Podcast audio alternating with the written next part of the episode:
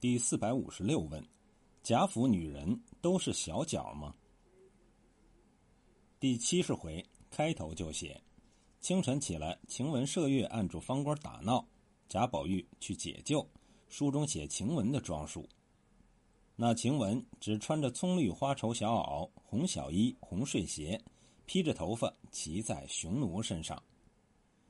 这是写几个丫头醒来还没有起床就闹了起来。他们穿的都是睡服，小衣及内裤，葱绿花绸小袄配红小衣，说明那个时候女子睡觉时是穿着内衣的，与如今差不多。引起我兴趣的是那一只红睡鞋，睡鞋是旧日汉族妇女独特的夜装。旧日汉族妇女裹小脚，为了保持脚型，那一双脚始终要用裹脚布缠着。晚上睡觉时怕裹脚松散，于是便有了睡鞋。那是一种软底鞋，一般是用绸缎做成，专门睡觉时穿。关于睡鞋，《金瓶梅》中多有描写，在其他古典小说中也常见。它不仅起到约束双脚的作用，还可以起到激发男子性欲的作用。《红楼梦》一书因为模糊了朝代年纪。所以在服饰上面也做了诸多遮饰处理，比如写穿着，他就只写女人的穿着，男人除了贾宝玉一般不写，只写过贾珍披过一件狐皮大氅。因为在清代，男子的服装是有规定的，必须穿满族服装，而女子则可以保持汉装，就是写女子也是写家常衣服，如写官服。比如写贾母等人入朝，则只一句“按品大装”就过去了。因为清代官服也有严格规定，什么品级穿什么衣服，马虎不得。对于女人的脚，则更少描写。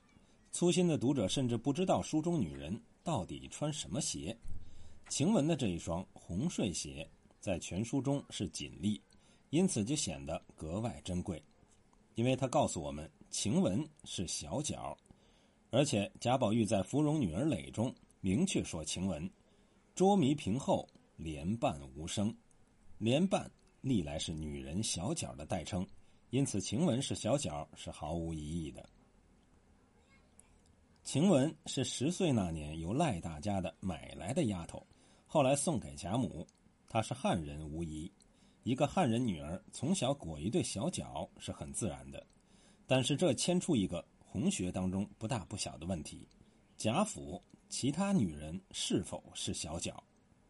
贾府的仆人都是汉族，满族不会给人当奴仆。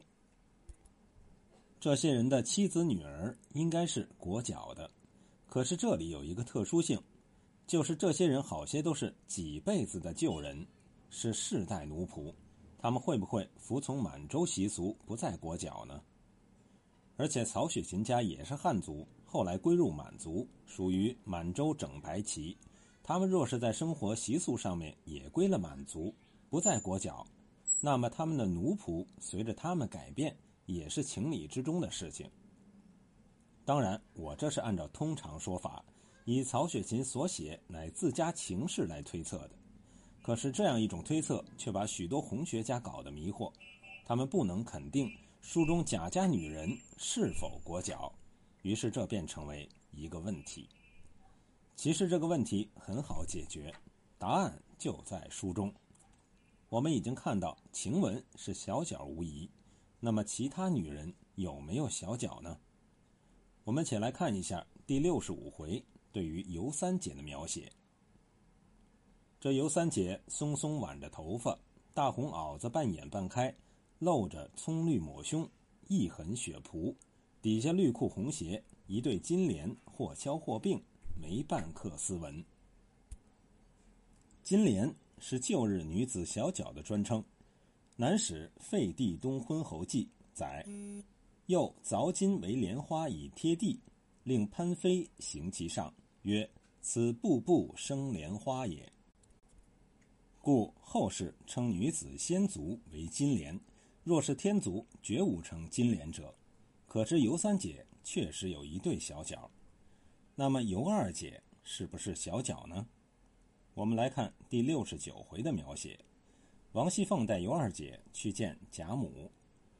贾母上下瞧了一遍，因又笑问：“你姓什么？今年十几了？”凤姐儿忙又笑说：“老祖宗且别问，只说比我俊不俊。”贾母又戴上了眼镜，命鸳鸯、琥珀把那孩子拉过来，我瞧瞧肉皮儿。众人都抿着嘴笑，只得推他上去。贾母细瞧了一遍，又命琥珀拿出手来，我瞧瞧。鸳鸯又接起裙子来，贾母瞧毕，摘下眼镜来，笑说道：“竟是个齐全孩子，我看比你俊些。”贾母这个相看尤二姐的过程写得非常详细具体。她首先看的是模样身材，然后看皮肤，再看手，最后是鸳鸯又接起裙子来。接起裙子看什么呢？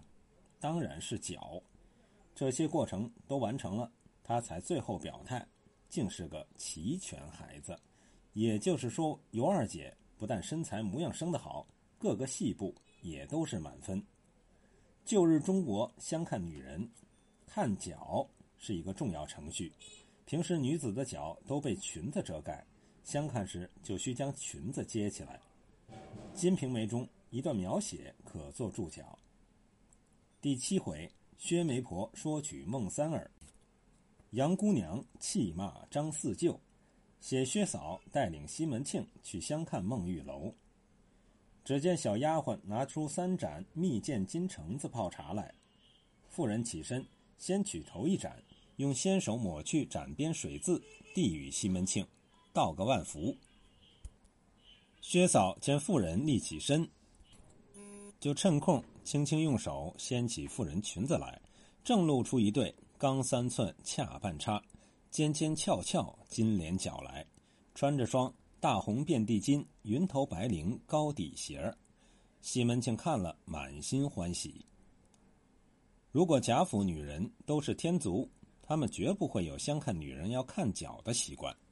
既然鸳鸯不经贾母提示就主动接起了尤二姐的裙子，就说明这种习惯在贾府已经是习以为常，根深蒂固。最保守的推测，这一段已足以说明。尤二姐和尤三姐一样，也有一对小脚。